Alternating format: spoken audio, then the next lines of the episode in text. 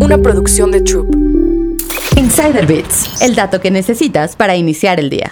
¿Puede existir algo tan absurdo y tan poco sostenible como un vuelo completamente vacío? Pues sí, de eso se tratan los vuelos fantasmas que recorren Europa. 18.000 es la cantidad de vuelos fantasmas que la compañía aérea Lufthansa tendrá que operar durante la próxima temporada de invierno. Además, Brussels Airlines de Bélgica, perteneciente al grupo, reveló que operó 3.000 vuelos con capacidad insuficiente hasta finales de marzo de 2022. Según explican desde la compañía, los vuelos se realizan debido a una normativa europea. De lo contrario, perderían sus derechos de despegue y aterrizaje frente a otras aerolíneas rivales. Las compañías aéreas deben utilizar el 80% de sus franjas horarias en los aeropuertos europeos. La norma se paralizó al comienzo de la pandemia en marzo de 2020, pero fue reactivada y actualmente se sitúa en un uso de 80% según Simple Flying. La disposición choca con el compromiso climático de Europa de reducir las emisiones de CO2 a 55% para 2030 y alcanzar la neutralidad de carbono para 2050. En diciembre de 2021, Lufthansa Group anunció la eliminación de 33.000 vuelos del horario de invierno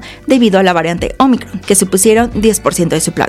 Aunque los requisitos actuales aún distan del objetivo de la Unión Europea de 80% de uso de las franjas horarias para conservar los valiosos derechos de despegue, 50% están resultando todo un desafío para estas compañías aéreas europeas. Además, dentro de unas semanas se incrementará el nivel de restricciones de franjas horarias, con una tasa de utilización de 54% desde el inicio de la temporada de verano.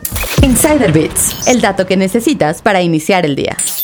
Una producción de Troop.